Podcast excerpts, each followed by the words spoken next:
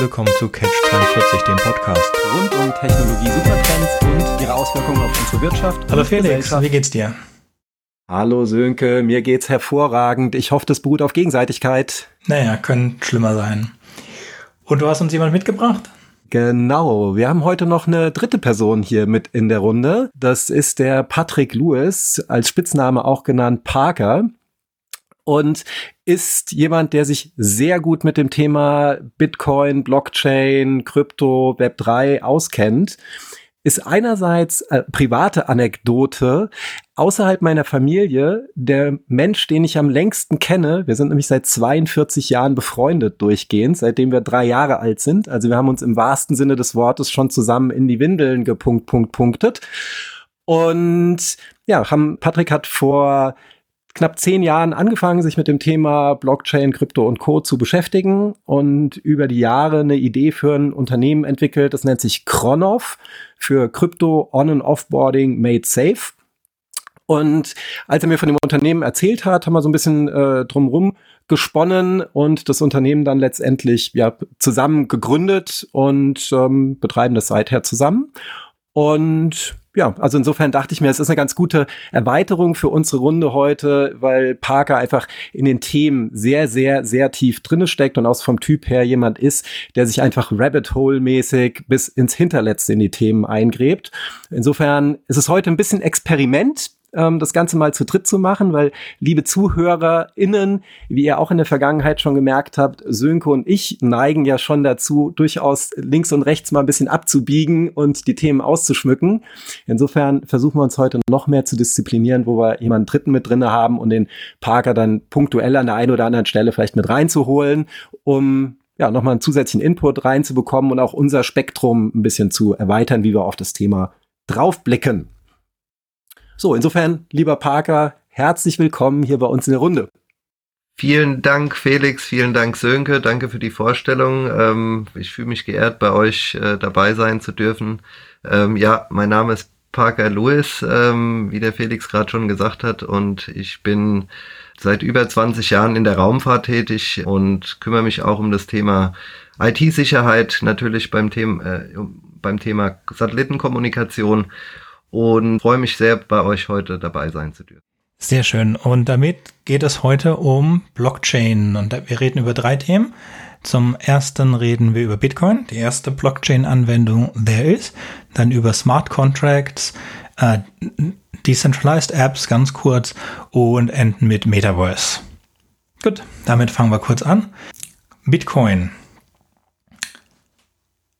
Ich habe jetzt so oft schon drüber geredet und im Rewrite Podcast gibt es auch, glaube ich, drei Folgen zu Bitcoin, das jetzt nicht mehr genau weiß, mit was ich eigentlich anfangen wollte. Ich möchte es ein bisschen kürzer heute halten. Also wenn ihr das in ganzer epischer Breite nachhören wollt, dann haben wir die drei Folgen auf dem Rewrite Podcast äh, verlinkt.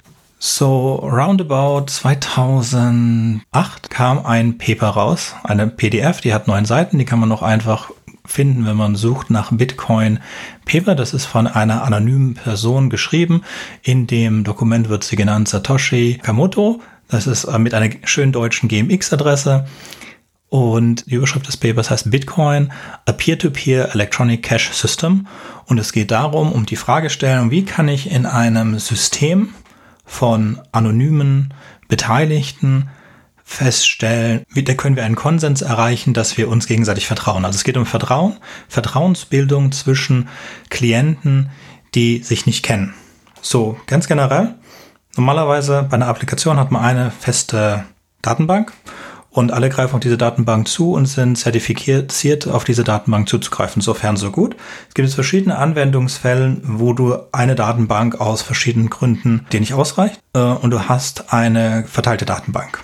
Und in dieser verteilten Datenbank hast du dann das Problem, zu wissen, wer darf wann wohin schreiben, was sind die Deltas. Also es könnte ja sein, dass du auf Datenbank A, äh, dass du versuchst auf Datenbank A, B und C gleichzeitig zu schreiben. Du schreibst aber nur auf A, Datenbank A.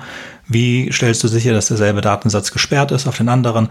Bliblablung. Das funktioniert alles, gibt es Techniken für, ist, ist nichts Neues. Allerdings ist notwendig, dass jeder der da mitmacht, äh, zertifiziert ist, also dass die Person, die, der Klient bekannt ist. Was ist jetzt, wenn wir kein, nicht wissen, wer mitmacht in diesem Schwarm von Datenbank-Nodes. Ähm, wie stellen wir das sicher? Also was wir haben, wir haben die Möglichkeit, jeder hat seine eigene Kopie der Datenbank und wir machen alle zusammen Änderungen und schreiben die Änderungen in einen Puffer. Wir nennen das mal einen Block. Und wenn der Block voll ist, wollen wir ihn in, in all unsere Nodes schreiben. Woher stellen wir sicher, dass wir wissen, dass dieser Block jetzt äh, richtig ist und dass der reingeschrieben werden kann und dass der verschlüsselt werden kann? Oder gefixt werden kann für die Zukunft. Und das Geniale oder die interessante Idee, die hier kommt, ist Proof of Work. Ganz kurz noch mal ein bisschen, wir erzeugen einen Block, verschlüsseln den Block mit Schlüssel, setzen da drauf dann den nächsten Block mit dem letzten Schlüssel, so dass jeder Block durch den davor, der jeder Block den nächsten Block signiert und so weiter und so fort, so dass man nur eigentlich, wenn man konsequent in der Lage ist, immer derjenige zu sein, der den nächsten Block verschlüsselt, man Sachen in der Vergangenheit ändern könnte, theoretisch. So, um das sicherzustellen, dass das nicht passiert, gibt es dieses Proof of Work.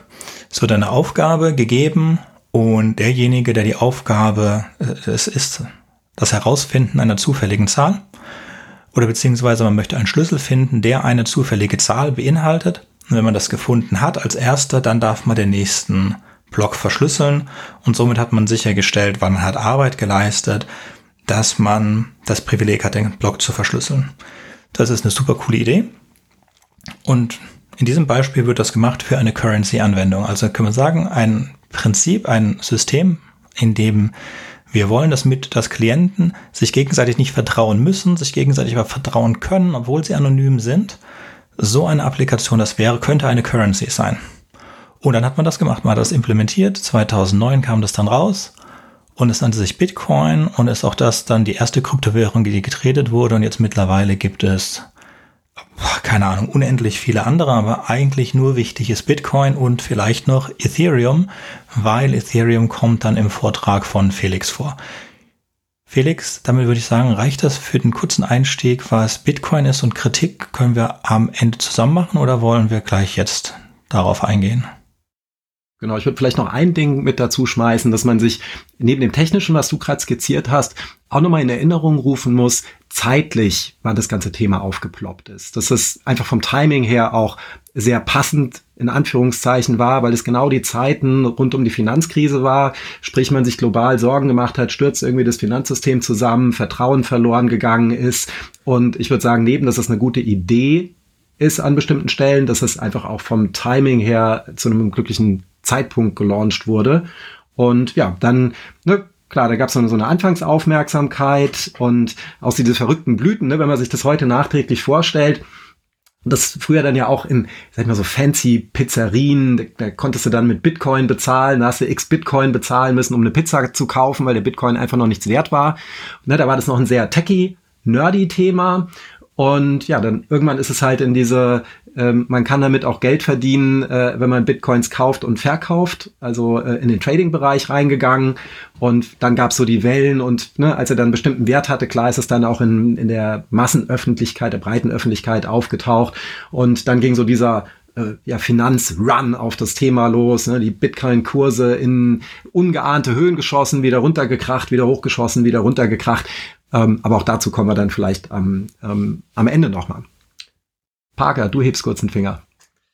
Ja, ich würde vielleicht gerne äh, einfach nur eine ganz kurze ähm, Geschichte noch dazu äh, ähm, erzählen. Ich glaube sogar, dass der Bitcoin viele Jahre vor der Finanzkrise schon angefangen, schon angefangen äh, hat zu existieren, nur nicht in der Form, äh, wie er heute existiert. Äh, der Sönke hat es ja schon beschrieben in dem White Paper von 2008. Ähm, aber ähm, über eCash und über das Thema Blockchain, also für mich ist Bitcoin auch eine oft eine missverstandene Technologie, ähm, weil sie, weil sie eigentlich eine, äh, eine hybride Technologie ist, ein Zusammenschluss von mehreren Technologien. Und das hat der Sönke sehr gut beschrieben, weil de, der Zusammenschluss von äh, Blockchain, von Peer-to-Peer, -Peer, von der Distributed äh, Ledger Technologie, also von einem Scheckheft, was von allen einsehbar ist, aber trotzdem sicher äh, fälschungssicher sozusagen ist. Ähm, das sind alles die Vorteile, die, ähm, die dort gesehen werden. Aber was ich einfach sagen wollte, ist schon in den 90ern, Ende der 90er wurde vom äh, Nick Jarbo, ähm, der auch äh, als äh, Satoshi manchmal ähm, bezeichnet wird oder äh, Gerüchte darüber sind, ähm, der hatte schon sehr früh ähm, Papers geschrieben, die sehr äh, in die Richtung von Bitcoin gingen und äh, deswegen mir ist es schon früher aufgefallen, ähm, in die, äh, dass dort in der Richtung gearbeitet wird, weil ich auch mit Napster im Peer-to-Peer-Bereich schon in den 90ern zu tun hatte. Und ja. Gut, dann springen wir weiter in dem äh, Rundumflug, um euch, liebe ZuhörerInnen, so den komplett das komplett Spektrum ein bisschen zu zeigen, bevor wir dann in die Abschlussdiskussion gehen. Nächster so größerer Themenblock ist das Thema äh, Web3, Smart Contract, Tokenisierung, NFTs und so weiter. So, was steckt da im Wesentlichen hinten dran? Web 3 leitet sich ab aus, wir hatten Web 1, so die Einführung des Internets, Browser ist erfunden, wir schauen uns Webseiten an. Dann gab es das Web 2 mit ähm, Facebook und Co. Also wir erstellen selber Inhalte, können die alle veröffentlichen und jeder wird zum, zum Distributor. Das hatte so ein bisschen die, die paradoxe Entwicklung, dass man eigentlich gesagt hat, jetzt ähm, Gatekeeper verschwinden komplett und ne, das, das Web ist für jeden zugänglich, Massen, die, die Gatekeeper im Sinne von etablierten Massenmedien früher ähm, verschwinden und jeder wird zum Medium. Was aber passiert ist, ist, dass wir in die GAFA-Welt gekommen sind, also Google, Amazon, Facebook, Apple, Microsoft und Co. Also, dass diese Web 2-Welt eigentlich mehr starke Gatekeeper generiert hat, als wir sie vorher hatten. So, und jetzt kommen wir in die Web 3-Welt, das, wo es wieder darum geht, Daten von der Plattform zu trennen. Man hat ja so in den letzten Jahren oder schon lange gibt's ja dieses Sprichwort, Daten sind das Öl des Internets, das Schmiermittel, das alles am Laufen hält. Jetzt gibt's gerade so die Entwicklung, dass so auf Fachvorträgen man immer öfter hört, ja, von Öl sprechen wir nicht mehr so gerne, weil wir treten ja in das Zeitalter ein, wo wir von fossilen Energieträgern loskommen wollen. Wir nennen das jetzt lieber Energieträger. Aus meiner Sicht, ich bleibe gerne bei dem Begriff Öl, weil ich glaube, dass wir gewisse Entwicklungen, die wir in den letzten ein bis zwei Jahrzehnten gesehen haben, gut beraten wären, wenn wir die ja, in, aufs nächste Level heben. So, was ähm, steckt hinten dran von diesen Trennung Plattform und Daten, dass heute gehören die, eure Nutzerdaten, gehören eben wenigen großen Konzernen, die die monetarisieren. Beim Web 3 ist die Idee, dass es nicht mehr wenige GAFAs und wenige Gatekeeper gibt, sondern dass es einfach Plattformen gibt, über die man die Inhalte anschauen kann. Aber die Daten nicht mehr den Plattformen gehören, sondern dir als Nutzer. So, das ist das eine. Das zweite, was Sönke eben auch in der schon beschrieben hatte, in dem, dem Bitcoin-Konstrukt. Die Grundidee des Internets war ja ein dezentrales Netzwerk aufzubauen also ne, militärisch getrieben. Wir bauen ein Netzwerk auf, was, wenn eine Atombombe auf einen Server fällt, dass immer noch genug Server da sind, die den ausfallenden Server auffangen können. So, jetzt gibt's gerade in den USA aktuell die Diskussion eben im Kontext dieser, dieser großen Tech-Riesen. Das wird in den USA oft Push the Button genannt. Dass es heute einfach Player gibt, wenn ein Amazon mit seinen AWS Web Services, also so ein äh, quasi Infrastrukturprodukt, auf dem viele große Webseiten laufen, den Knopf drückt und seine Server abschaltet, würde das halbe Internet nicht mehr funktionieren. Also diese Grundidee, dass das Internet allen gehört und sehr dezentral und unabhängig ist, ist so ein bisschen ad absurdum geführt worden, weil es einfach wenige große Player gibt, die zu sehr viel Macht haben. Und wenn man das auf so ein Node-basiertes System wieder umsetzt, so dass eigentlich jeder Rechner Node sein kann, gibt es halt nicht mehr diese wenigen zentralen Player, die man abklemmen kann, sondern das Ganze wird wieder maximal dezentral. Und das kurz als Abriss für das, für das Web 3-Thema. Dann gibt es das Thema Smart Contracts, was dem Ganzen zugrunde liegt, was im Prinzip so eine, ja, ein Vertrag ist, der aus, wenn das passiert, dann passiert das definiert wird.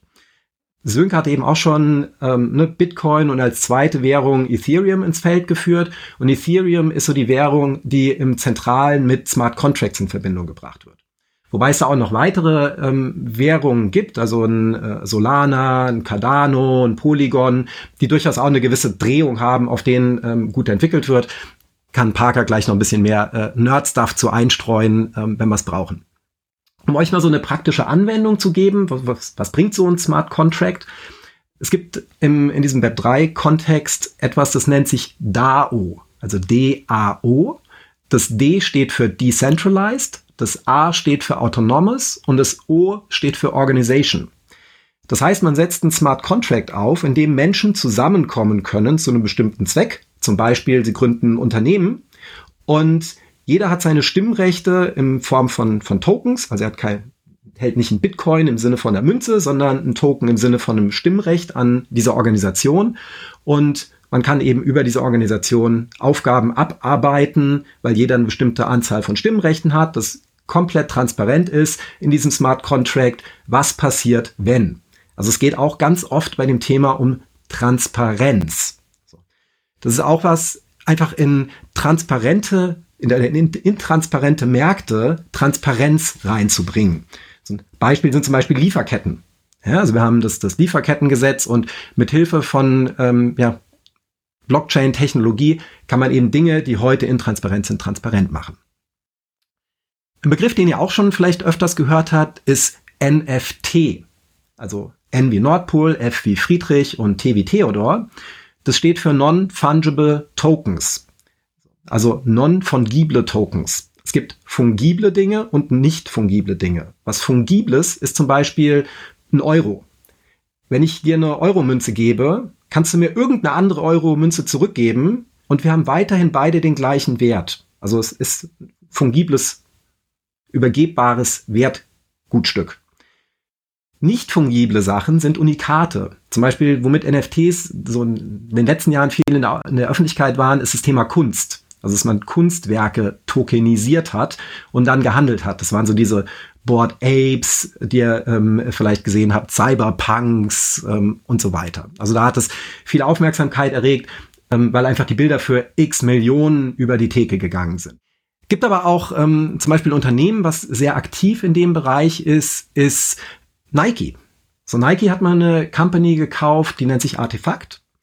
Und bei Nike gibt's Initiativen, die sagen, du kaufst ein NFT und der NFT berechtigt dich, in den Laden zu gehen und deine Turnschuhe abzuholen. Klingt erst oder mag für den einen oder anderen ein bisschen trivial klingen und man mag denken, ja, warum gehe ich da nicht direkt in den Laden und hole meine Turnschuhe statt über den NFT? Dabei muss man aber im Hinterkopf behalten, dass viele von den, von den Sneakers Sammlerstücke sind. Sprich, die Leute kaufen die, packen die Box zu Hause in den Schrank, ziehen die nie an und verkaufen sie dann für einen wesentlich höheren Wert weiter.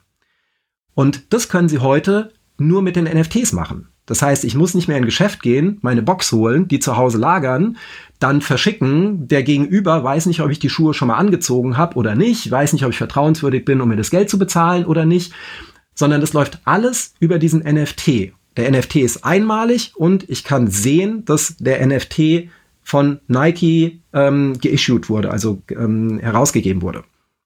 Heißt, man macht es wesentlich effizienter, diese ganze Collectors-Branche. Und da gibt's eben Cases, man kann sich darüber streiten, das ist auch eine Diskussion, die Parker und ich oft ähm, haben. Wie viel glauben wir an NFTs? Parker ist da sehr anti und ähm, ne, kann gerne an dich kurz übergeben, wo ich dich Kopfschütteln sehe. Ja, also das Thema NFTs ist schon vor Jahren, äh, als es hochkam, äh, habe ich das mit äh, Panini-Sticker-Alben versucht zu vergleichen, weil ich war auch Sammler von äh, Panini-Sticker ähm, in den 80ern, vielleicht viele Zuhörer und Zuhörerinnen auch. Ähm, und es hat sich jetzt ja auch rausgestellt, dass die ähm, NFTs, die für viel Geld ähm, über, den, über die Theke gingen, ähm, bei weitem nicht mehr den Wert haben. Äh, dazu will ich auch einfach nur eine kleine Anekdote aus dem Clubhouse erzählen, ähm, in dem wir viel Zeit vor einigen, einigen Jahren verbracht haben. Äh, viele Krypto-Leute. Ähm, die NFTs sind meiner Meinung nach für Ether, also sind für Ethereum äh, meist verkauft worden oder ge gekauft worden. Und die Leute, die die gekauft haben, haben diese Ethereum noch für wenige Cents damals gekauft. Also da wurden zwar Millionen Werte oder Preise aufgerufen, aber die Ausgaben der eigentlichen Käufer, die waren oft äh, weit, weitaus geringer ähm, und dadurch ist ein Hype entstanden, der ungesund und einfach nicht organisch war und äh, das Ergebnis sehen wir heute. Aus meiner Sicht, ich bin auch jetzt kein 100% NFT-Promoter, aber aus meiner Sicht gibt's schon Use Cases, die auch Business Cases sind. Jetzt kommen wir später nochmal zu dem Unterschied und wo es durchaus sinnvoll ist und was man gut mit ähm, NFTs machen kann. Und um das Ganze zu schließen, gebe ich euch noch ein letztes Beispiel, was, ähm, finde ich, Dinge ganz gut veranschaulicht. Das ist der sogenannte Brave Browser und der BAT, der Basic Attention Token. Was macht der Brave Browser? Der veranschaulicht ganz gut dieses Web 2 versus Web 3 Modell. Also klassisch das Werbemodell funktioniert so, ich als Unternehmen möchte Werbung schalten, dann zahle ich zum Beispiel eine Website wie spiegel.de, Süddeutsch oder wen auch immer, um mir da, oder Google, um mir da meinen Werbeplatz einzukaufen. Dann kommen irgendwelche Nutzer auf die Seite, gucken sich das an und mögen meine Werbung, klicken drauf oder auch nicht.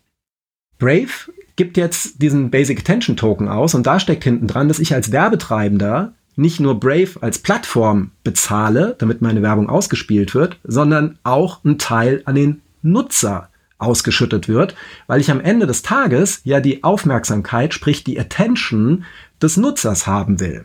Und das eben genau der Logik folgt, die ich eingangs bei den Blogs skizziert habe, dass Web 1, Web 2 heißt, wenige große Unternehmen monetarisieren Daten zu 100 Prozent, die eben wesentlichen Teil der Wertschöpfung im Web derzeit darstellen.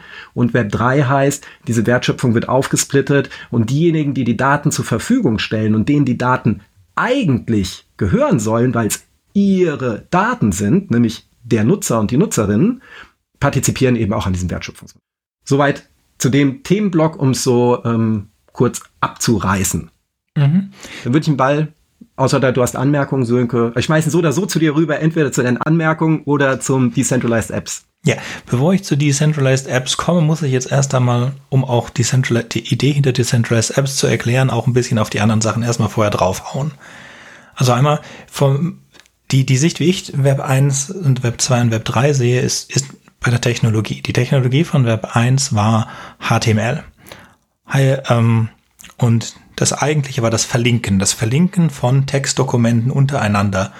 Diese Möglichkeit, diese Links zu setzen auf andere Inhalte, das war die große Innovation, die Web 1.0 getrieben hat.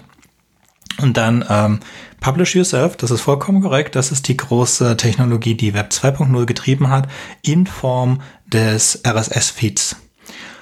Äh, mit dem man Blogs machen konnte, mit dem Podcast machen konnte. Und ihr werdet erstaunt sein, wie viel von den großen Facebooks, YouTubes, ähm, Reddits, wie viel RF, äh, RSS-Feeds da noch versteckt sind, auch wenn die Plattformen mittlerweile nicht mehr wollen, dass man sie verwendet und diese Funktionalitäten entweder sehr versteckt haben oder versucht haben auszubauen über die Jahre, weil ähm, dieses Publish Yourself-Prinzip lässt sich nicht so gut monetarisieren. Es lässt sich viel einfacher monetarisieren, wenn du Leute auf eine Plattform einsperrst.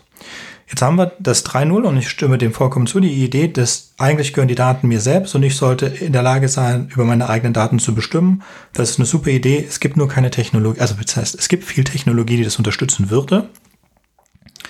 Um, ähm, aber die müssen natürlich implementiert werden wieder von den Playern und die Player wollen wieder Geld verdienen. Das heißt, entweder es gäbe einen neuen Player, der irgendetwas macht und dann einfach nur die großen Player ersetzt. Äh, die einzige wirkliche Möglichkeit, Web 3.0 zu machen, von meiner Sicht, wäre, wenn die Europäische Union oder die Vereinigten Staaten oder eine ähnlich große politische Kraft sich hinsetzt und Richtlinien wie, äh, wie heißt dieses, äh, GD, äh, diesen, diesen Data Protection Act von der Europäischen Union, sowas in der Art so rausbringt. GDPR, genau. GDPR, genau. Dass es ähm, nur so funktioniert, dass du deine Daten selber besitzen kannst. Und wahrscheinlich wird sowas auch irgendwann kommen, ist aber nicht. Und ich sehe keinen anderen Weg zu einem richtigen Web 3.0 zu kommen ohne das. Nochmal kurz ein bisschen zurück. Die Idee von, ich vergleiche Bitcoin immer gerne mit dem kommunistischen Manifest von Karl Marx. Es ist ein kurzer Text, es ist ein brillant geschriebener Text, es ist eine sehr tolle Idee und es hat absolut nichts mit der Realität zu tun. Es hat einfach nicht funktioniert. Es haben in beiden Fällen diese Texte bewiesen, dass es nicht umsetzbar ist, nicht mit den Menschen, so wie sie heute leben. Denn Bitcoin Cryptocurrency generell sagt, wir trennen das Geld vom Staat und erledigen damit, also äh, warum willst du denn ein System haben, dem du Unbekannten vertrauen kannst? Weil du den Staat rausschmeißen möchtest aus dieser Idee und die Banken rausschmeißen möchtest aus diesen Ideen, weil diese Leute sich ja nicht unbedingt, also die haben ja eigene, eigene Ziele.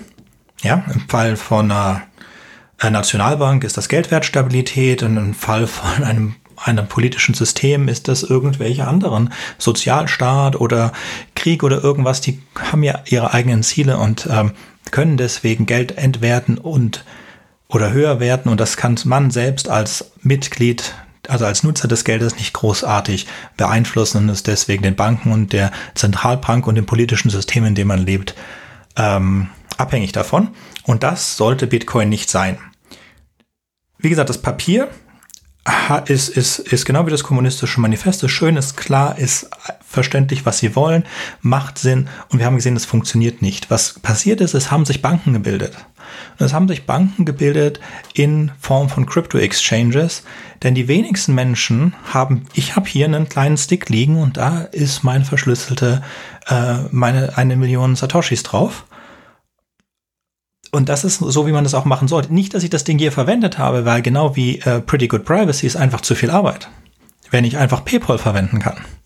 Und das ist deswegen, warum Crypto, egal was wir, was auch anders dazu sagen, die ganzen anderen Fehler, die Cryptocurrencies haben, zum Beispiel, dass Proof of Work unnötig viel Energie verbraucht und dass Proof of Stack einfach nicht demokratisch ist, dass man also diesen Mechanismus, mit dem man beweisen kann, dass man legit ist, dass man diese Mechanismen nicht gut machen kann, sondern dass man die eigentlich doch durch Zertifikate machen, Zertifikate machen kann. Und wenn man sie durch Zertifikate machen kann, kann man einen Haufen anderes Zeug rausschmeißen und dann am Endeffekt braucht man nichts mehr von der Blockchain, außer halt zu sagen, wir haben eine digitale Währung. Und ja, digitale Währung finde ich klasse, aber da kannst du auch PayPal, American Express, Visa, Master oder irgendetwas anderes verwenden. Und wenn du das noch bei einer Zentralbank aufhängst wie einen digitalen Euro, super gut, hat nur nichts mit dem Grundgedanken von Blockchain zu tun oder mit Kommunismus, for that matters. Ähm, und das, wie gesagt, sehe ich nicht. So, diesen Foran ist jetzt notwendig, weil man hat sich gedacht, wir haben jetzt ja so eine Technologie, die ist super cool, die macht Cryptocurrencies. Jetzt hat jeder seine Cryptocurrency. Ähm, wir sehen schon, dass es da ein Problem ist, aber damit kann man doch sicherlich was anderes auch noch machen. Und das ist ein Phänomen, das wir in der IT nennen, ein Tool gegen ein Problem schmeiß. Also ein, ich habe keine, ich, ich habe kein Need, aber ich habe ein Tool. Also suche ich mir jetzt ein Problem, für das ich ein Tool schreiben kann mit einer Technologie und das soll das lösen. Und das sind diese dezentralen Apps. Um ganz ehrlich zu sein und es in, ähm, in Zusammenfassung, es gibt keine keine Apps, die besser funktionieren mit einer reinen Blockchain. Du kannst natürlich sagen, und dann können wir einfach zurückgehen zu neuer Wein in alten Schläuchen, dezentrale Datenbanken hatten immer ihre Anwendungsfälle. Und wenn du jetzt sagst, okay, ich brauche eine dezentrale Datenbank und ich krieg gerade vom Staat Geld, wenn ich das Blockchain nenne, aber da ist kein Proof of Work drin, da sind also nicht alle Elemente drin, die in eine Blockchain eigentlich reingehören, um es eine Blockchain zu machen, dann ist das okay. Es ist aber nicht wirklich eine dezentrale App.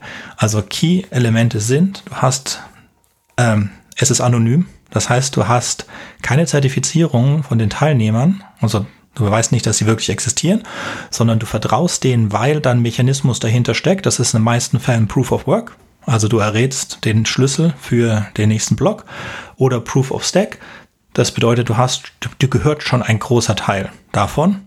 Das ist eine schlechte Idee, weil ähm, es bevorzugt die Leute, die früh eingestiegen sind und es benachteiligt alle Leute, die neu einsteigen. Und nach was hört sich das an? Ja, nach Kapitalismus. Kapitalismus äh, bevorzugt die Leute, die schon Geld haben und benachteiligt die, die keins haben.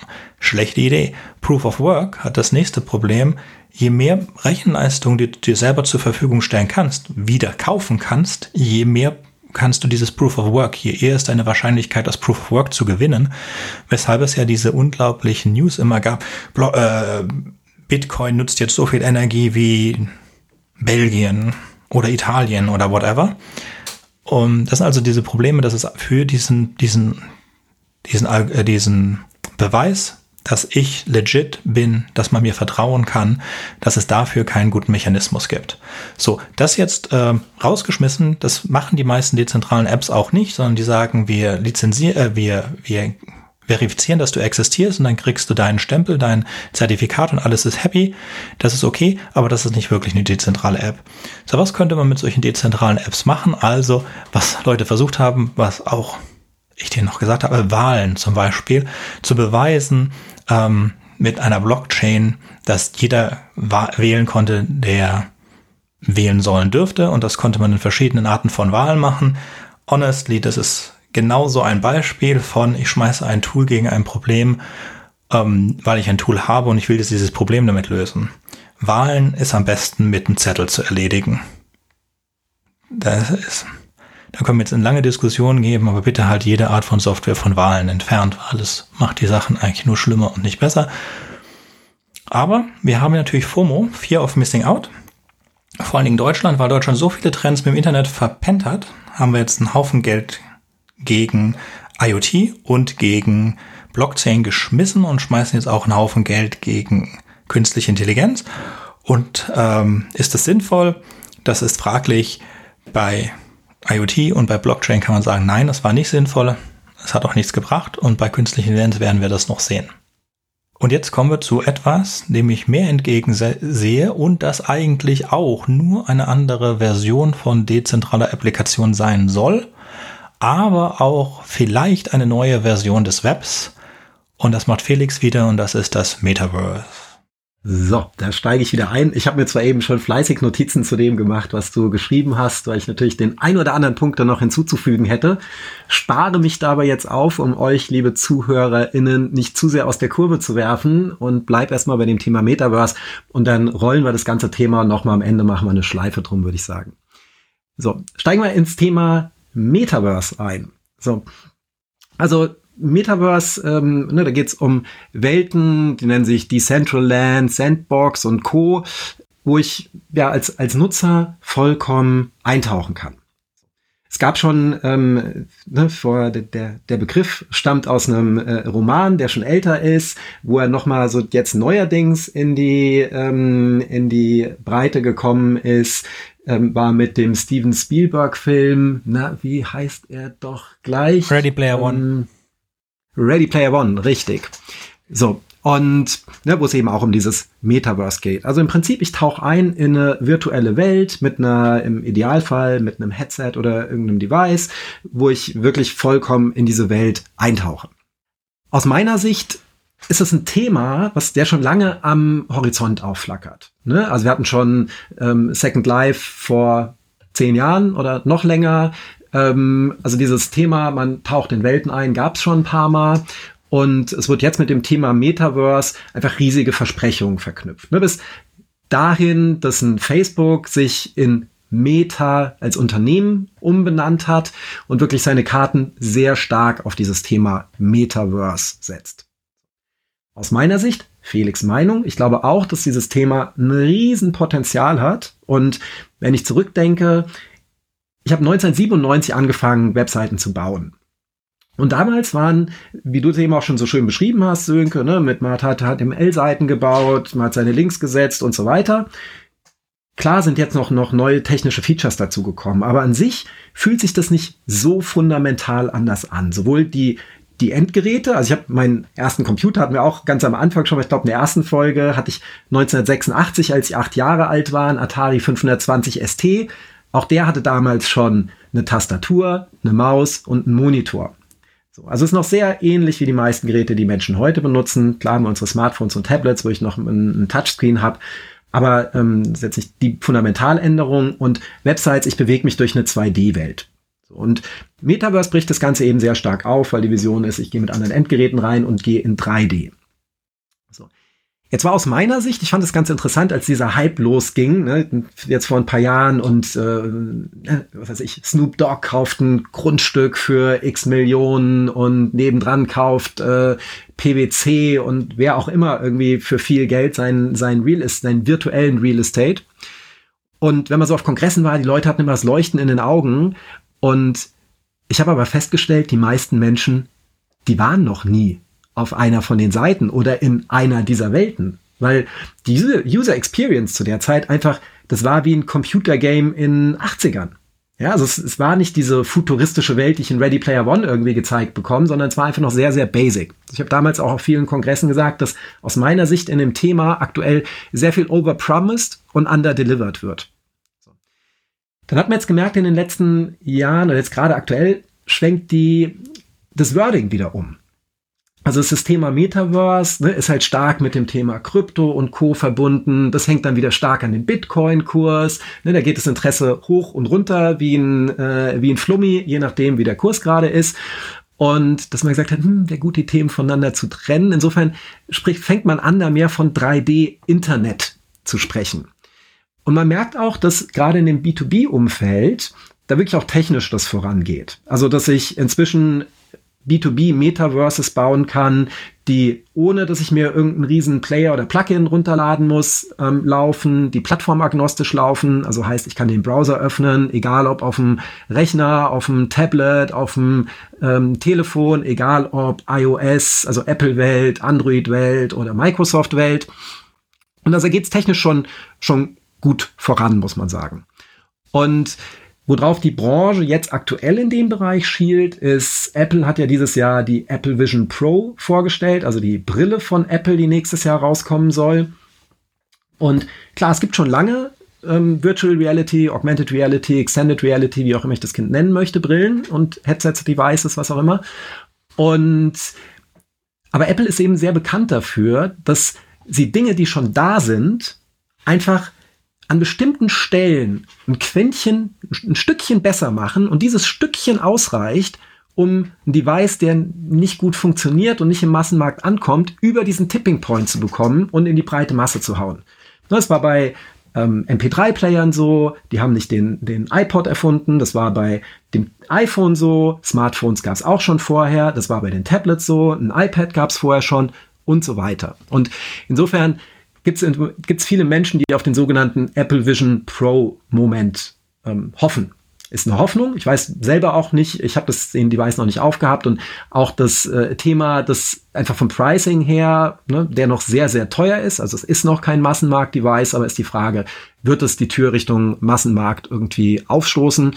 Und meine These ist schon, egal ob das jetzt mit der Apple Vision Pro oder nicht sein wird, wir sind auf dem Weg, der auch aus meiner Sicht der zu 99,9 Prozent kommen wird, dass wir uns eben von diesem 2D-Web lösen, was ich eben skizziert habe, uns in dreidimensionelle Räume reinbewegen, egal ob die dann, ob die mich voll aufsaugen im Sinne von Virtual Reality oder ob sie augmented, extended sind, also ich die Räume, die physischen Räume um mich rum wahrnehme und wie das auch bei dem Apple ähm, Headset ist, dass ich dann eben meine Screens groß in dem in meinem Wohnzimmer hängen habe und die dann bedienen kann und auch die Mensch-Maschinen-Schnittstelle sich verändert. Also meine These ist, ich frage auch auf den Vorträgen, wer glaubt, dass meine Kinder sind fünf und sechs Jahre alt? Wer glaubt, dass wenn die im Erwachsenenalter sind, noch so viel Zeit vor einer Tastatur und einer Maus verbringen wie wir heute?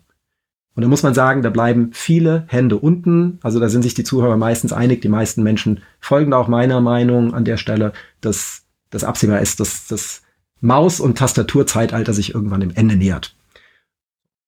Das so als ähm, Abriss zu dem Thema Metaverse. Das würde ich direkt als Brücke nehmen, um äh, nochmal auf deine Punkte bei dem äh, Thema Decentralized Apps einzugehen. Auch den Ball nochmal gleich zum Parker natürlich rüber zu schmeißen. Du hast es sehr gut skizziert mit diesem ne, Web 1, Web 2 und dieses Problem Web 3, dass das Promise da ist, aber es einfach zu viele Blocker gibt, die zwischen jetzt und dem Promise stehen. Deshalb, ich rede auch oft auf irgendwelchen Vorträgen davon, dass diese Web 3 Versprechen da sind, wir aber in einem Web 2.5 feststecken. Weil genau der Punkt, den du gerade angesprochen hast, es gibt zu viele große Player, Interessenten, die es gut finden, wie es aktuell ist, weil es natürlich eine Gelddruckmaschine ist, die, äh, wenn ich am Hebel sitze, ein sehr, sehr ähm, attraktives Tool ist. Ich hoffe allerdings darauf, dass es eher nutzergetrieben ist, einerseits. Also nehmen wir mal das Beispiel Gaming. Ja, dass ähm, junge Menschen sind sehr stark in diesem Gaming-Bereich unterwegs. Das verstehen viele ältere, in Anführungszeichen, Menschen oft nicht und das ist für die ein Buch mit sieben Siegeln. Aber für Gamer könnte es eben sehr attraktiv sein, mit NFTs ihre digitalen Assets zu storen und die interoperabel, also Interoper Interoperabilität ähm, zu haben. Das heißt, ähm, ich kaufe mir ein, ein schickes Shirt und ein paar coole Turnschuhe und kann die sowohl in äh, Fortnite als auch in Game XYZ nutzen. Also sprich, es ist nicht mehr der Game-Hersteller, der die Hand darauf hat, was ich an Assets in ein Spiel reinbringe, sondern ich habe meine Assets und kann die in jedes Spiel mitnehmen. Das ist genau diese Trennung zwischen Daten und Plattform, die ich skizziert habe. Ein anderer Treiber, den ich mir, ähm, du hattest eben auch ne, öffentliche Interessen angesprochen, da unter Umständen auch vorstellen könnte, ist das Thema SSI, also Self-Sovereign Identity, die selbstverwaltete Identität. Das in der Verwaltung ich heute das Problem habe, ähm, simples Beispiel, ich gehe zum Amt, dann muss ich, wenn ich mit fünf Personen spreche, fünfmal meine Daten eingeben, weil das Amt ne, die nicht weitergeben darf, Datenschutz ähm, und so weiter und so fort. Wenn die Daten jetzt bei mir liegen und ich hätte die, sagen wir mal, der Einfachheit halber auf so einen Stick, wie du ihn gerade erwähnt hattest, ähm, ne, also ein Cold Wallet, kommen wir auch gleich nochmal zu, äh, wo du deine Satoshis drauf storest. Und ich hätte da meine Daten drauf und könnte sagen, für die Stadt Köln gebe ich die und die Daten frei, weil ich keine Lust habe, jedes Formular händisch jedes Mal komplett neu auszufüllen. Ich hatte auch von ein, zwei Wochen bei so einem Hospitality-Kongress, also bei der Hotelleriewirtschaft, mal eine Diskussion um das Thema, wo die Leute dann meinten, ja, aber es ist doch, wenn du in deinem Browser bei uns eine Bestellung machst, dann gibt er doch deinen Namen und deine Adresse auch über das Autofulfill vom Browser ein. Ich meine, ja, das ist richtig, aber ihr als Hotels solltet doch alles über mich wissen, gerade wenn ich schon mal bei euch war. Es fühlt sich aber jedes Mal so an, als ob ich das erste Mal durch die Tür komme. Es gibt bei mir zum Beispiel so ein Hotel, da bin ich einmal im Jahr. Da passiert immer das Gleiche. Ich möchte ein Zimmer für vier Personen haben, für meine beiden Kinder, meine Frau und mich. Und wir möchten um 19 Uhr einen Tisch in dem Restaurant haben, weil es ein sensationelles Schnitzel in dem Hotelrestaurant gibt. Ich muss es jedes Mal, jedes Jahr alles neu eingeben. Warum kann ich nicht denen in meinen Daten sagen, ihr dürft es jedes Mal abfragen und ich muss es euch nicht jedes Mal neu schicken? Also das könnte sein, dass das auch was ein Thema ist, was von der öffentlichen Verwaltung oder von so Playern geschoben wird und eben von Nutzerseite und dann unter Umständen so einen Effekt auslöst, das wäre das, worauf ich hoffe. Es mag ein bisschen naiv sein, mhm. aber das halt bestimmte Player dann nicht drum rumkommen, ähm, da das Fass aufzumachen, weil am Ende des Tages der Nutzer entscheidet, welche Suchmaschine er nutzt. Wenn jetzt alle Nutzer sagen, bye bye Google und ich gehe aber zu Brave, ähm, dann hat sich einfach dieses Basic Attention Modell durchgesetzt. Mhm. Dann ähm, zu soll, soll ich einmal so durch die Themen durchgehen oder willst du da direkt reinspringen? Ah, ich habe auch schon wieder viele Notizen. Das ist jetzt eine Frage, wie wir das machen wollen. Weil, ja. vielleicht ganz kurz, weil das ist ja auch schon wieder ein paar Minuten am Stück. Ähm, ja. Metaverse ist eine Dystopie aus dem Buch Snow Crash von Neil Stevenson. Wir nehmen eine Sendung dazu auf im Rewrite Podcast. Das heißt, wir haben noch keine Gäste. Wenn ihr Lust habt und ihr hört das, geht auf rewrite-podcast.de, guckt, ob die Sendung schon veröffentlicht wurde. Wenn nicht, ähm, wir nehmen vier Tage vor dem Veröffentlichungszeitpunkt auf, schickt uns eine Mail und ihr könnt gerne mitdiskutieren über Metaverse und in Snow Crash und über das Buch Snow Crash und über alles andere, was Neil Stevensons geschrieben hat, Neil Stevens geschrieben hat. Ähm, davon Second Life ist 20 Jahre alt. Das hatte ich nicht gedacht. Das ist von 2003. Ähm, Habe ich kurz mal nachgeguckt. Und auch da gab es schon diesen ganzen Hype, dass jede große Firma da dann eigene Inseln und den ganzen Kram gekauft hat. Und ich finde, was, was Parker vorhin gesagt hat, das ist richtig, das muss man auch nochmal unterstreichen. Wir haben das auch schon öfter gesagt. Jedes Ding hat seine Zeit. Ja, nicht, weil ich jetzt Second Life halt oder weil E-Cash vor 20 Jahren schon jemand dran gedacht hat. Es ging halt wirklich als Bitcoin gekommen ist, war gerade die Zeit dafür gekommen und deswegen ist der zweite Satz dazu und die Zeit jetzt für NFTs, könnte man auch ehrlich sagen, ist jetzt gegangen. Es gibt eigentlich niemanden mehr in der, in der großen Bubble, der denkt, dass NFTs noch eine große Zukunft haben.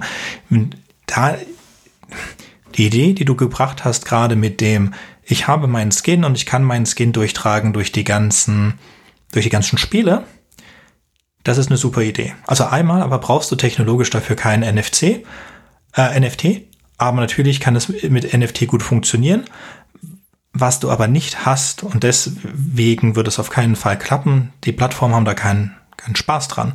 Es kann schon sein, dass ähm, alle Spiele von Activision Blizzard, ich glaube, bald ist es sogar Microsoft Activision Blizzard, und dann könnte ich mir sogar vorstellen, dass sie das machen, dass du dann sagst, okay, ich habe denselben Skin in allen Spielen, super duper, oder ich habe ein Konto, in dem sind alle meine Skins drin, aber das ist kein NFT, das liegt dann bei Microsoft Activision Blizzard.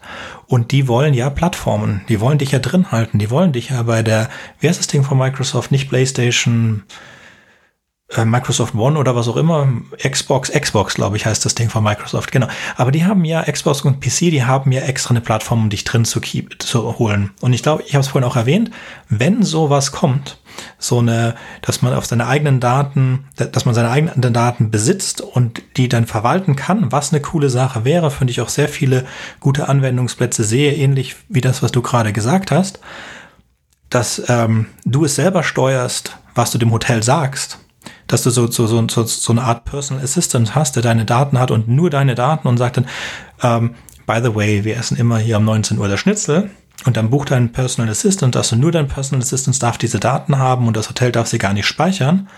Super Sache, müsste aber irgendwie durchgesetzt werden, weil die Plattformen haben keinen Bock drauf. Und es gibt, äh, es gibt leider auch keine, also es gibt wir leben in verschiedenen Zeiten, wir leben in den verschiedenen Interneten. Es gibt das russische Internet, es gibt das chinesische Internet, es gibt dann das europäische, amerikanische Internet, die auch ein bisschen unterschiedlich sind.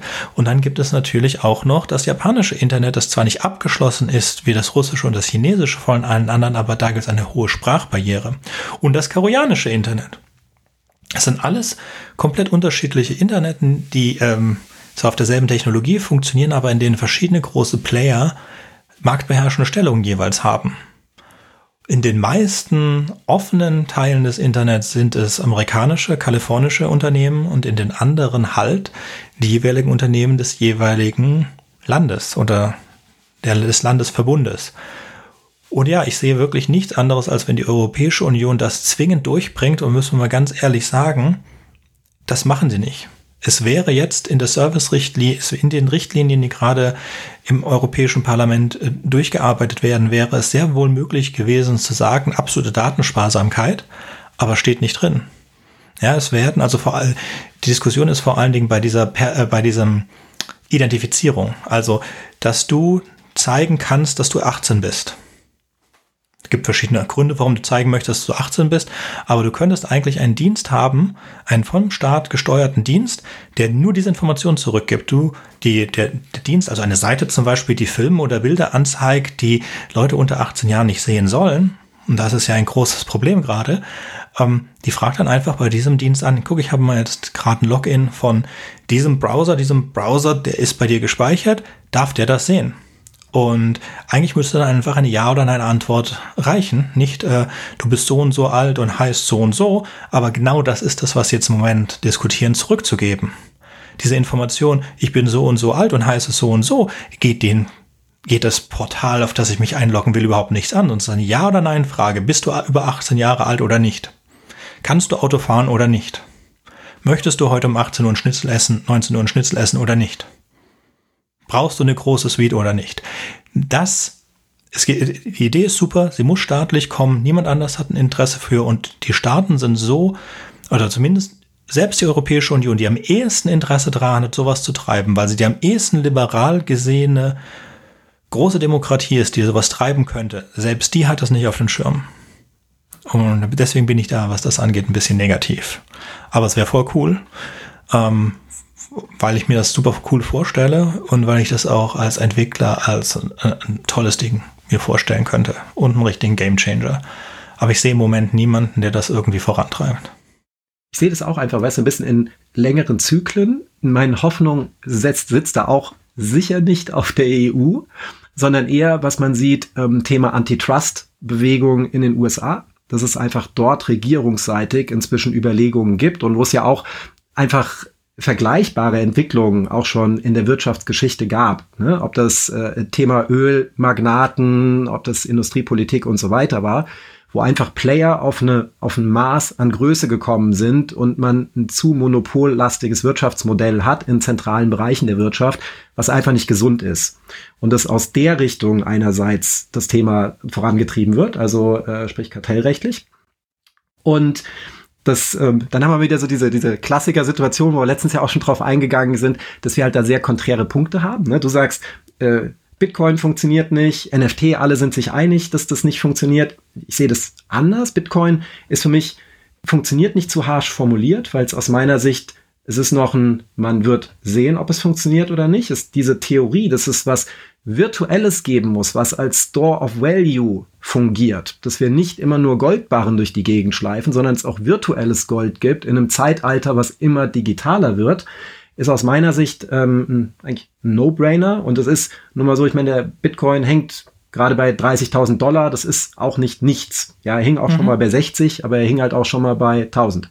Ich glaube, dass dieses Proof of, of Work und Proof of Stack, dass das keinen Sinn ergibt. Ja, dass es einen virtuellen Store geben sollte für das, it's a given. Das hatte ich ja auch gesagt. Aber für mich hätte ich das lieber bei einer Zentralbank liegen, die das, äh, weil auch einfach die Endnutzer das über Banken machen wollen. Es gibt keine, wie bei Pretty Good Privacy, ist super, würde, sollten eigentlich alle machen, aber es gibt, ist es zu kompliziert. Und dasselbe bei Bitcoin, wenn du es richtig machen würdest, mit dem Cold Storage und alles zu kompliziert für die Leute oder mit Open mhm. Source. Wir sehen das jetzt auch wieder. X Twix geht gerade den Bach runter und äh, springt auf Blue Sky und ähm, viel länger als Blue Style schon gehabt ist Mastodon. Ja, aber Mastodon ist nicht das, was mhm. durch die Decke geht, sondern durch die Decke geht die neue Plattform Blue Sky. In den Medien zumindest und gefühlt und auch von den Nutzern. Weil das wieder eine Plattform ist, das macht es dir einfacher. Da ist wieder ein Player dahinter, der lässt dich, das ist ein Serviceanbieter, der macht dir das einfach. Und bei Mastodon, egal wie super Open Source und was auch immer ist, du musst dir dieses eine kleine bisschen zu viel nachdenken. Ähm, und das zieht das dann für viele Leute das Value raus. Natürlich sind auf Mastodon die Leute, die auch pretty good privacy haben, die auch wissen, wie Bitcoin funktioniert und die alle Cold Wallets haben und die nur den Kopf schütteln, wie kann man sein Geld auch bei einer Cryptocurrency, sorry, bei einer Crypto Exchange lagern, ja. Das sind die Leute, die auf Mastodon rumhängen. Aber halt die, die Mehrheit geht zu den einfachen Dingen, die wollen einfach zu einer Bank und ihr Geld ziehen. Und sobald die Europäische Union den digitalen Euro hat, ist, hast du diesen Value Store. Aber der hat halt kein Proof of Work und kein Proof of Stack. Weil Gast genau, mein, meine Kritik ist, dass diese Sachen nicht funktionieren und nicht, also aus zwei Gründen. Einmal, der Kunde will es nicht. Der will, dass Banken und Zentralbanken existieren, egal wie er sehr ermeckert, weil es es ihm einfacher macht. Und diesen Store of Value digital hat so viele Vorteile, ist auch keine Frage. Es wird kommen. Es wird halt nicht kommen in, der, in dem Weg, wie es in einem Bitcoin-Paper drin steht, weil das zu utopisch war, genau wie, deswegen habe ich es verglichen mit dem kommunistischen Manifest. Das kommunistische Manifest, da steht nur die Wahrheit drin, es funktioniert aber nicht. Es gibt keinen funktionierenden kommunistischen Staat, weil das ist einfach nicht, was Menschen wollen. Ich bin sogar also bei dir bei dem Thema ähm, User Experience und viele Dinge sind zu komplex. Das ist auch was, was für mich ein zentraler Angriffspunkt immer wieder bei dem Thema ist. Auch eine Diskussion, die Parker und ich oft hatten, dass ich genau auf deiner Seite war. Ähm, der End Verbraucher, für den muss es easy sein, der muss Vertrauen haben, der hat keine Lust, ne? Cold Wallet, ne? irgendwie das einzurichten, das ist viel zu komplex. Aber der Kunde schert sich aus meiner Sicht weder um Technologie noch um dahinterliegende Dinge. Der Kunde möchte es gern einfach und gemütlich haben. Mhm. Und wo zum Beispiel Stand heute, ähm, ne, Visa hat im September announced, dass sie ihre komplette Finanztransaktion auf Krypto umstellen. So, was, was, was allerdings nicht auf ein, die stellen es auf einen Stablecoin, sogenannten, um. Was machen die? Wenn ich mit meiner Kreditkarte in Vietnam in ein Restaurant gehe, ziehe ich meine Kreditkarte durch den, äh, durch den Kreditkartenleser, das ganze Fraud Protection Thema läuft instant und dann kommt dieses klassische Finanzwesen-Thema, wenn das Geld von meiner Kreditkarte und meinem Konto und dem Kreditkartenherausgeber an den Händler gegeben wird, wo dieses T2-Thema, also es dauert mehrere Tage, Security und Settlement. Ähm, das Geld ist irgendwo im Orbit, es ist bei mir vom Konto schon runter, aber beim, ähm, beim eigentlichen Empfänger noch nicht angekommen und zwischendrin verdient jemand Geld. So. Da hat Visa jetzt gesagt, den ganzen Bereich klassische Finanzsystem zwischendrin knipsen wir raus. Wir packen diese ganze Fraud Protection so, das machen wir. Und aber ab dem Prozess ist es so, dass das Ganze über ein Stablecoin läuft, wir uns die Gebühren und dieses jemand verdient zwischendrin Geld ohne uns rausnehmen und das Geld landet direkt beim Restaurantbetreiber.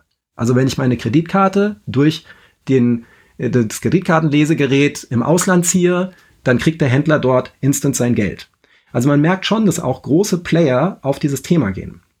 Ich habe auch letztens, war ich auf einer Konferenz vom Fraunhofer Institut zu dem Thema wo ich sagen muss, ich bin schon in dem Thema recht gut drin und war aber da auch wirklich nochmal überrascht, wie viel da unter der Radaroberfläche gerade passiert und wie viele auch große Unternehmen an Themen arbeiten, wo du sagst, nee, das funktioniert nicht. Aber es gibt große, große Unternehmen, die arbeiten an NFT-Lösungen. Es gibt große Unternehmen, die arbeiten an Staking-Lösungen. Eine Telekom zum Beispiel hat, ne, eine, eine, eine Staking-Lösung draußen. Ähm, also ich habe schon das Gefühl, dass es das Thema Krypto hatte oder der Blockchain hatte so eine, so eine ungesunde Mischung. Da sind, was du vorhin auch beschrieben hattest, dass da ist diese FOMO-Thematik ins Quadrat gehoben worden. Also Fear of Missing Out. Weil man hatte dieses, oh, da ist eine neue Technologie. Da muss ich doch mit dabei sein. Ja, Thema. Und man hatte das, oh, der Bitcoin-Kurs geht durch die Decke. Da kann man ganz schnell, ganz reich werden. Also diese FOMO kam technologie- und finanzgetrieben und wurde dadurch total beschleunigt. Und das war einfach ungesund für die ganzen Themen, weshalb auch super viele, ne, also da hatten wir ganz eingangs 10.000 Kryptowährungen plus, ja, wo du irgendwie äh, 10 hast, die sinnvoll sind und der Rest sind einfach sogenannte Shitcoins. Ja, wo einfach Leute schnell Geld verdienen wollten, bestimmte Leute schnell Geld verdient haben und der absolute Großteil, wie du es auch beschrieben hast, die dann danach reingegangen sind, viel Geld verloren haben. Weil das Geld, was die auf der einen Seite verdienen, muss auf der anderen Seite auch irgendjemand in das System reinpumpen. So. Und dass wir aber jetzt gerade in der Phase in diesem ganzen Blockchain Web 3 Game kommen, wo nicht mehr so die Aufmerksamkeit auf dem Thema ist, weil das liegt heute beim Thema künstliche Intelligenz. Ne? Also Medien und so weiter berichten weniger über das Thema und das aber unter der Oberfläche in dem ähm, gerade in dem B2B-Bereich gerade schon relativ viel passiert, wo Blockchain als Technologie genutzt wird. Und ähm, ne, das finde ich spannend und sehe da eben dann doch einen äh, Drive nach vorne, wobei man da ganz oft sieht, das ist mein mein rausgehender Punkt, ähm, bevor ich dann Parker zu dir noch mal rüberschmeißen mag, dass man merkt, heute sprechen in dem Bereich die Unternehmen viel immer über Use Cases. Also wie kann man das verwenden? Trifft auch ein bisschen das, Sönke, dein Punkt mit, ähm, ich habe gar kein Problem, nehme aber eine Technologie und schmeiße es irgendwo dagegen. Ja? Ähm, einfach weil ich das Tool habe und das Tool einsetzen mag. Und dass dieser Übergang von Use Case zu Business Case, also wie verdiene ich mit dem Thema Geld? Weil am Ende des Tages ist das, wo es an vielen Stellen drum geht, also jetzt sowas wie öffentliche Verwaltung und Co. rausgenommen, aber wenn wir über unser Wirtschaftssystem sprechen, dann geht es eben an bestimmten Stellen um Monetarisierung und das ist gerade so die, äh, die Krux oder wo man merkt, ne, wie so eine die Welt erwachsener wird in dem Bereich. Wobei das auch nichts Neues ist. Ne, das haben wir auch in den Feldern Web 1 und Web 2 schon erlebt. Ne, das war am Anfang auch, wie verdienten Facebook jemals Geld, wie verdienten Instagram jemals Geld, wie verdienten und so weiter. Ja, und äh, die haben es dann doch ne, mit der Zeit irgendwie gut hinbekommen. Die einen oder anderen besser, die ein oder anderen Twitter das Thema äh, oder x.com hatten wir ja schon in der Elon Musk Folge, also da gerne reinhören, wer es genau wissen will, ähm, die es vielleicht auch nicht hinbekommen mit dem Geld verdienen. So, aber ähm, ja, also es ist einfach eine, eine vibrant Scene, ähm, wo ich glaube, dass es wertvoll ist, ähm, weiter einen Blick drauf zu haben und wo wir gerade in der Phase sind, wo sich die Spreu vom Weizen trennt. Ja, super, vielen Dank. Ähm, also ich habe mir auch hier ein paar Notizen gemacht und ich würde gerne anfangen, äh, zum Thema Bitcoin nochmal kurz einzutauchen und ähm, da auch äh, mit dir, Sönke, äh, nicht ganz äh, äh, auf übereinstimme natürlich, aber ähm, grundsätzlich die Technologie hast du gut beschrieben. Ich glaube, dass der Bitcoin noch in seinen äh, Baby-Kinderschuhen äh, ist, wenn es um äh, die Adaption geht. Und da hast du auch absolut recht, die User Experience und die User äh, ähm, Interfaces, die sind im Kryptobereich alle nicht gerade ähm, äh, freundlich zu den Usern. Ähm, aber jeder, der irgendwie eine fünf- oder sechsstelligen Betrag in seinem Leben einmal bei der Bank irgendwie anlegen wollte, ähm, ich will nicht wissen, also man muss einfach mal den Prozess vergleichen mit einer Einrichtung von einem Konto bei einer Exchange und von einem Cold Wallet. Ich, ich ich finde, es wird immer so ein bisschen kompliziert dargestellt, obwohl es gar nicht so kompliziert ist, wenn man es wirklich ernsthaft betreiben möchte. Und die Leute, die, äh, ich sag mal, ernsthaft Geld investieren und ernsthaft Geld äh, äh, investieren wollen, betreiben das natürlich in meinen Augen ähm, sehr, sehr, sehr vorsichtig Und diese Vorsicht ähm, führt dann dazu, dass die ganzen Compliance-Themen hochkommen und dann ähm, wird es auch nicht so einfach. Also da will ich immer sagen, es ist nicht so schwer, ähm, sich in den in den in das Bitcoin Universum mal reinzubegeben, äh, auch mit kleineren Beträgen mal anzufangen. Und ähm, ich glaube, dass der Bitcoin wie gesagt, noch, noch sehr jung ist. Ähm, die ganzen, er wurde 200 Mal als tot äh, ähm, schon bezeichnet in großen Medien. Ich glaube, er wurde mehr als 200 Mal staatlich verboten ähm, von China. Ich glaube inzwischen ein Dutzend Mal. Ähm, obwohl China einer der größten Halter von Bitcoins äh, in der Welt ist, genauso wie die USA ähm, ein großer Halter von Bitcoins sind. Ähm, wir können, ich werde äh, später noch einen Link dazu äh, mitgeben, dem Felix und äh, Sönke, ähm, damit die Zuhörerinnen und Zuhörer ähm, sich auch mal anschauen können, wer, wer besitzt denn überhaupt äh, wie viel Bitcoins und wo sitzen die denn? Ähm, und zu dem Thema äh, Umwelt oder Proof of Work, ähm, also ich stimme dir absolut zu, Sönke, Proof of Stake ist äh, sehr undemokratisch. Trotzdem gibt's wohl ein paar Use Cases, ähm, bei denen Proof of Stake einfach vielleicht mehr Sinn macht, einfach wegen der Geschwindigkeit. Ähm, und da will ich auch gar nicht groß tief äh, reingehen, aber der Felix hat das Thema Settlement und äh, Security äh, reingebracht. Ich war letztes Jahr auf einer Investorenkonferenz und auf dieser Konferenz ähm, war das größte Thema eigentlich dieses T plus zwei oder t plus äh, x eigentlich, weil es manchmal noch mehr als zwei sein kann.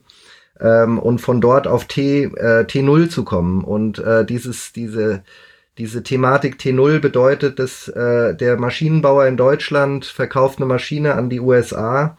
Ähm, Im alten System wandert dieses, äh, wandert das Geld über eine Clearingstelle in London über mehrere Tage, über mehrere Banken, manchmal über viele Banken, ähm, über den, Konti äh, über den äh, Ozean, äh, von Kontinent zu Kontinent. Und die, das, was der Felix vorhin beschrieben hat, mit den äh, Stablecoins ist es heute schon möglich, wenn sich zwei äh, einig sind, ähm, instant ein Security und ein Settlement international äh, abzubilden und äh, Firmen wie BitPay oder andere Dienstleister bieten so, dies sogar so, schon mit Bitcoin an. Das heißt, äh, wenn ich jetzt in äh, USA ein Maschinenbauer bin und in Deutschland den Maschinen äh, oder in USA ein Abnehmer bin von Maschinen und den Maschinenbauer in Deutschland bezahlen möchte, bezahle ich den in Bitcoin und der Maschinenbauer bekommt aber instant seine Euros auf sein Konto ähm, gut geschrieben. Äh, das heißt, auch die, die Gebührenstruktur bei diesen ganzen äh, Bezahlungen sind viel, viel, viel, viel niedriger. Und da der Kapitalismus immer von Kosteneinsparungen lebt, und ich glaube, dass die ähm, ganze Technologie, wie du schon sagst, äh, da ein bisschen hinterher rennt, ähm, wird die Kosteneinsparung am Ende die Technologie einholen und ähm, es wird es wird verschiedene Cases geben und gerade bei diesem internationalen ähm, Payment äh, International Settlement äh, spielt das Thema ISO 20022 eine große Rolle und da gibt es schon ein paar Tokens oder Coins, wie auch immer wir sie nennen möchten, wie zum Beispiel Algorand, Quant oder IOTA, ähm, die äh, da auch schon compliant sind. Und wenn wir das Thema Ripple, ähm, XRP dann noch mit reinnehmen, das ist das einzige Ziel eigentlich von Ripple und XRP, ähm, die ähm, Settlements international den Banken quasi wegzunehmen. Und ähm, das war ganz kurz zum äh, Thema Bitcoin und ich habe zu, ich habe noch ein paar Daten rausgezogen ähm, vor unserem Podcast, weil ich äh, gelesen hatte, dass der Elon Musk erst wieder in den Bitcoin einsteigt, sobald der Bitcoin über 50 Prozent ähm, erneuerbaren Energieanteil bei der Produktion beim Mining ähm, erreicht. Ähm, wir sind jetzt bei 52 Prozent angekommen und ich habe das mal versucht rauszufinden, wie das denn äh, runtergebrochen ist. Das sind 23 Prozent mit Wassertechnologie äh, betrieben, 14 Prozent sind mit Wind betrieben, 8 Prozent sind mit Nuklearenergie ähm, betrieben und circa 8 Prozent sind mit Solar betrieben. Ähm, über 43 Prozent werden immer noch mit Gas und Kohle betrieben, was überhaupt nicht in Ordnung ist. Aber auch hier möchte ich ähm, einen, einen, einen Streit äh, vielleicht auch auslösen. Aber ähm, Bitcoin lohnt sich eigentlich nur bei einem Preis pro Kilowattstunde von vier bis sechs Cent. alles über vier bis sechs Cent lohnt sich für den Miner nicht. Das heißt, äh, Miner, die vielleicht noch ein bisschen Puffer haben und noch Geld geliehen bekommen, können eine Weile noch durchhalten. Aber im Prinzip ist Mining in Europa und in großen Teilen von USA äh, nicht mehr profitabel. Ähm, wenn man mhm. sich die Strompreise weltweit anschaut, ist das Mining äh, nur noch in ganz wenigen Ländern weltweit bei dem derzeitigen Preis von 30.000 Dollar überhaupt profitabel. In Deutschland würde es äh, fast 200.000 Euro kosten, um einen Bitcoin zu meinen. Ähm, macht einfach keinen Sinn. Und ich spreche jetzt von Haushaltspreisen, also ich sage mal normale Marktpreise. Ähm, nichtsdestotrotz gibt es Mining-Farmen in äh, Deutschland und auch in Europa und in den USA. Und die nutzen immer mehr erneuerbare Energien, die sie selbst produzieren, weil sie ihre Produktionskosten bei einer Eigenproduktion auf eins bis zwei Cent pro Kilowattstunde ähm, senken können. Ähm, das heißt, ich würde ähm, mal behaupten, dass der Bitcoin sogar als äh, Antrieb oder als Auftrieb für den ähm, Einsatz von erneuerbaren Energien ähm, äh, uns nützt. Ein, eine weitere äh, Studie, die ich gelesen habe, ist, dass in den USA inzwischen die klimaschädlichen Gase wie Methan zu Strom umgewandelt werden sollen oder können und dieser Strom dann wiederum genutzt werden könnte, um äh, Bitcoins zu meinen. Was auch eine Rolle spielt bei diesem ganzen äh, Thema Energie ist, dass die Bitcoin-Miner ähm, flexibel sind, wann sie Bitcoins meinen können oder sollen. Ähm, bei Wasser, Wind und Solar ist es schwierig und auch bei Nuklear, also bei allen ähm, Energieformen, äh, erneuerbaren Energieformen ist es schwierig, ähm, die Menge der produzierten Energie zu kontrollieren und auch die Zeit äh, zu kontrollieren. Und ähm, daher kann, ähm, können Mining-Farmen, wenn sie richtig äh, eingesetzt werden, auch zur Stabilisierung von äh, Stromnetzen beitragen das war ganz kurz mal ein, ein Ausflug von, äh, von meiner Meinung, die ich so über mhm. die Jahre entwickelt hatte, um das Ganze auch ein bisschen zu, ähm, zu verteidigen. Ähm, ich verstehe trotzdem, dass 43 Prozent der, äh, der Energie immer noch äh, dreckig ist, so, sozusagen. Und ich verstehe auch, dass äh, 0,18 Prozent der gesamten äh, Energieproduktion der Welt im Moment in den Bitcoin reingeht, dass ich das erstmal ähm, viel anhört und dass sich das auch erstmal nicht gut anhört. Auf der anderen Seite habe ich mir angeschaut, ein, Geld, ein Geldschein hält in der Regel eins bis fünf Jahre. Produktion von einem Geldschein ähm, kostet ungefähr 10 bis 20 Cent. Äh, ist nicht so teuer, aber ähm, die Bitcoins, die gemeint sind, die können ähm, für vielerlei äh, Dinge in der Zukunft verwendet werden, die äh, dann keine ähm, CO2-Produktion ähm, in der echten Welt mehr produzieren. Also auch gemeinte Bitcoins verbrauchen Energie. Also ich muss ja ganz hart sagen, ich sehe nicht keine Möglichkeit, jemals einen sauberen Bitcoin zu haben. Oder überhaupt. Also einmal, Bitcoin funktioniert als Kryptowährung nicht, da sie einfach zu großen Schwankungen unterliegt. Dann hast du den ganzen Problem mit Verlust, dass es immer weniger wird, bis irgendwann der Block komplett alles weg ist. Es ist ja, es wird jedes Jahr ja mehr Zeug verloren. Aber es ist auch wirklich kein Punkt, weil ähm, du kannst Proof of Work nicht gut machen. Es gibt einfach, es ist wie Kommunismus. Du kannst keine gute Version von Kommunismus machen. Wir können da so viel träumen, wie wir wollen. Es gibt da keinen Weg. Wenn irgendwer was gefunden hat, schaue ich es mir gerne an. Praktisch ist es eine Verschwendung von Energie. Machen wir einen digitalen Euro. Der braucht den ganzen Quatsch mit Proof of Work nicht dann, ja. Aber, äh, und darauf wird es auch hinauslaufen, weil es ist eine, es ist wie, was ist das andere Ding? Ähm, Höchstgeschwindigkeit auf Autobahnen, ja. Können wir jetzt noch mal ein paar Jahre in die Zukunft verschieben, aber es wird kommen. Es ist einfach zu einfach, durch eine Höchstgeschwindigkeit Energie zu sparen und CO2-Ausstoß zu reduzieren, Dinge, die wir machen müssen. Und genauso einfach ist es auch einfach Bitcoin loszuwerden, weil es hat keinen Unique Value für die Welt. Und die Menschen wollen es auch nicht. Die Menschen, die Bitcoin verwenden, verwenden es zur Spekulation, verwenden es für illegale Transaktionen und verwenden es wie eine ganz normale andere Währung.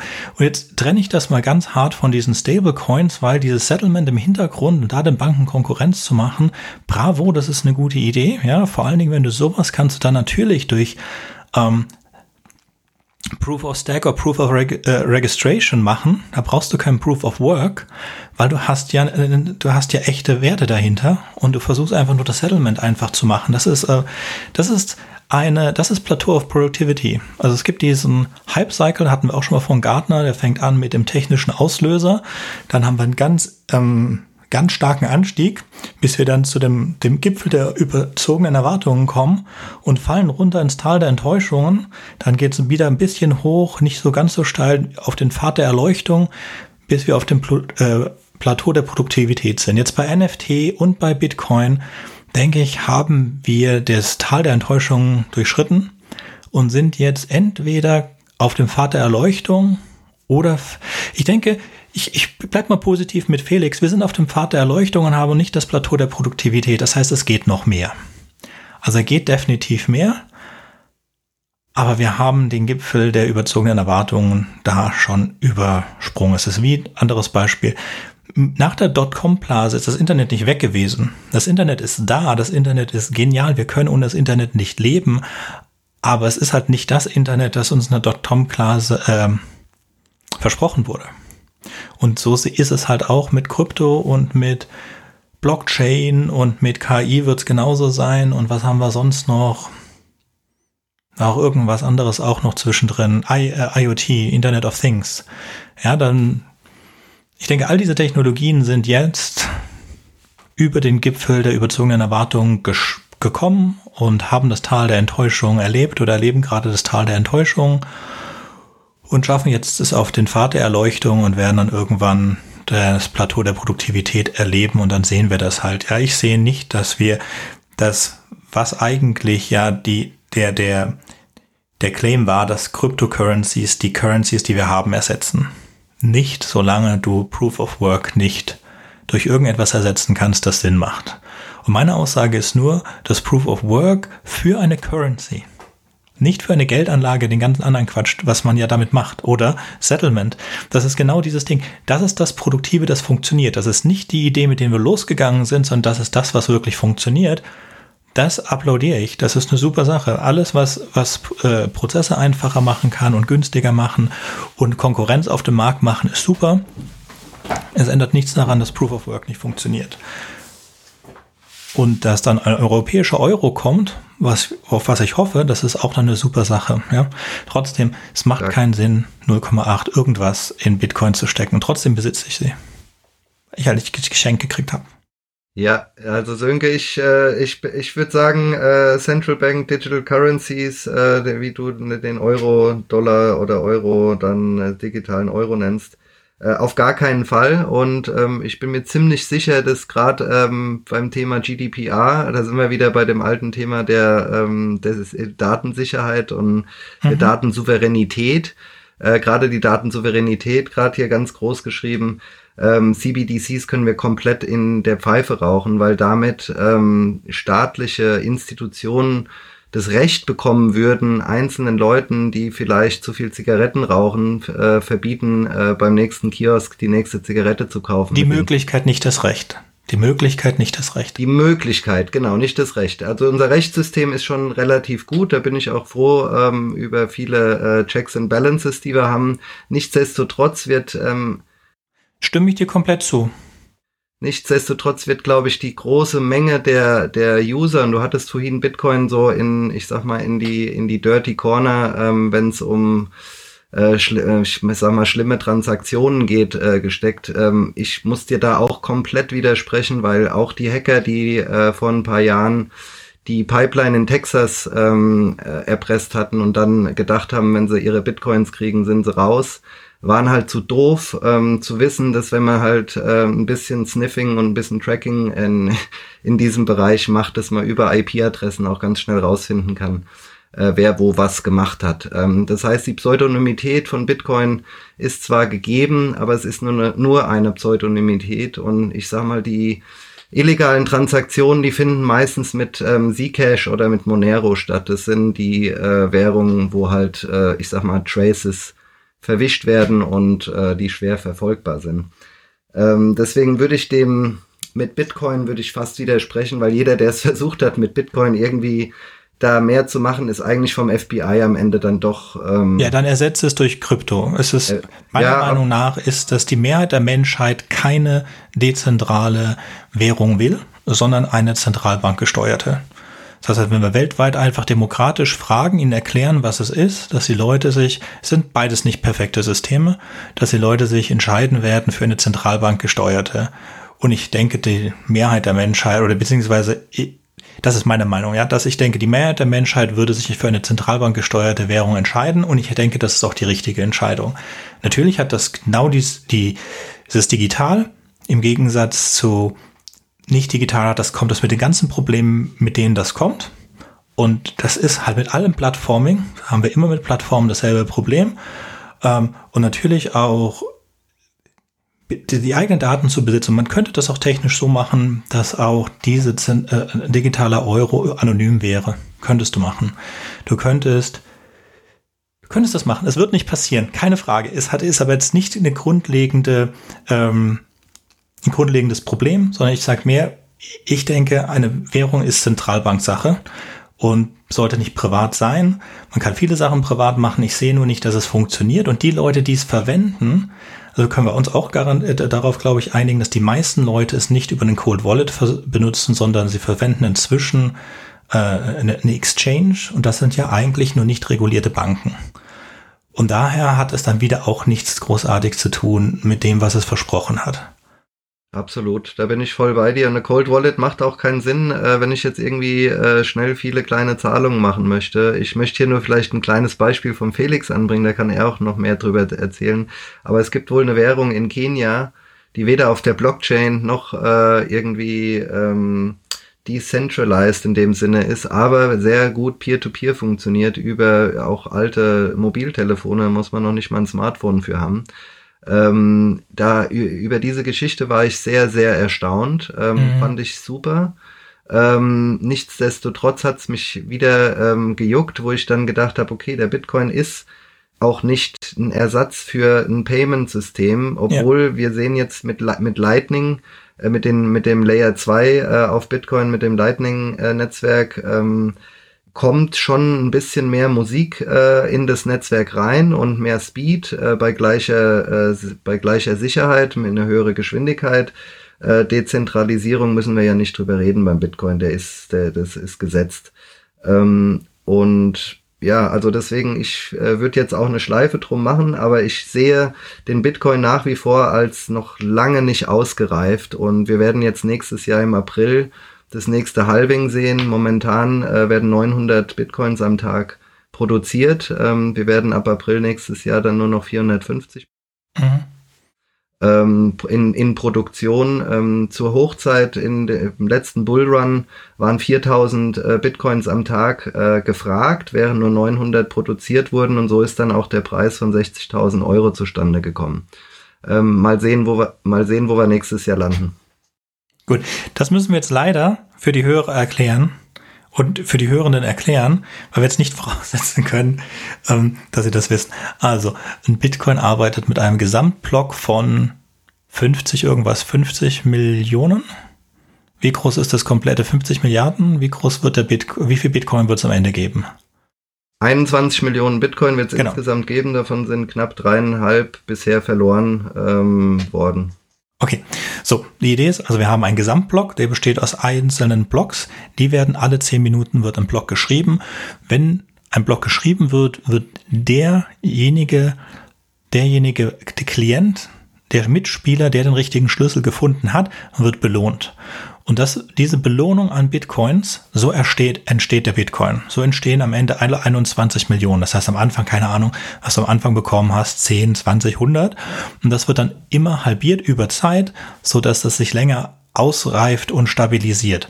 Und das ist das, was ähm, gerade gesagt wurde. Das, Im nächsten Jahr wird der Block erreicht, bei dem sich das wieder halbiert und am Ende, wenn der Block komplett gefüllt ist, alle 21 Millionen gemeint werden, dann müsste man trans, dann würden Transaktionen fällig werden für das jeweilige Schreiben, weil ja keine neuen Bitcoins erzeugt werden. Das heißt, würde, keine Ahnung, was dann passiert. Sagen wir mal, ein Bitcoin ist jetzt ein bisschen brutal. Der Wert gerade, was du gesagt hast, 30.000 äh, Euro gerade ist.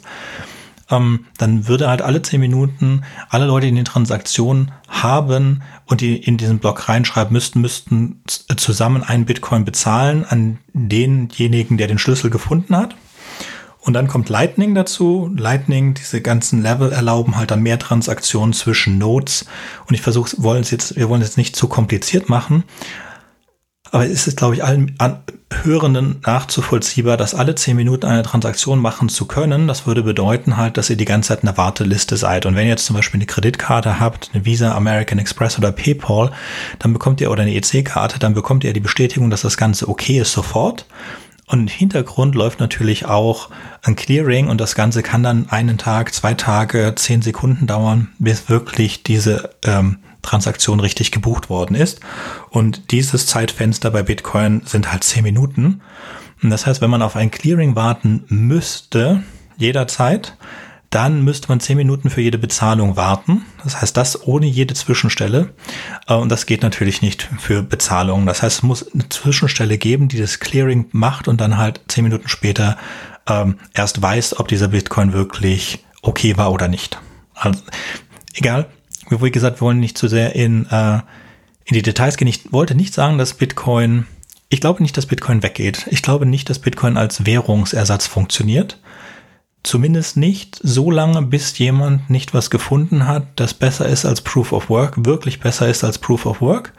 Oder Proof of Work so verbessert wurde, dass, ähm, also wenn zum Beispiel irgendjemand jetzt den mega super mega, mega Miner bekommt. Es gibt also eine Miner-Maschine, die alle anderen Miner so stark in die Ecke stellt, dass es nur dieses Ding gibt und dann halt sichergestellt wird, dass diese Miner nur bestimmt Zentralbanken, zum Beispiel alle Zentralbanken hätten einen von diesen Mega-Miner und der würde alle anderen auskegeln.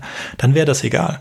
Damit würde sich dadurch, dass diese Mega-Miner im Besitz von Zentralbanken wären, würde sich auch dieses Proof of Work aushebeln und es wäre trotzdem in Ordnung.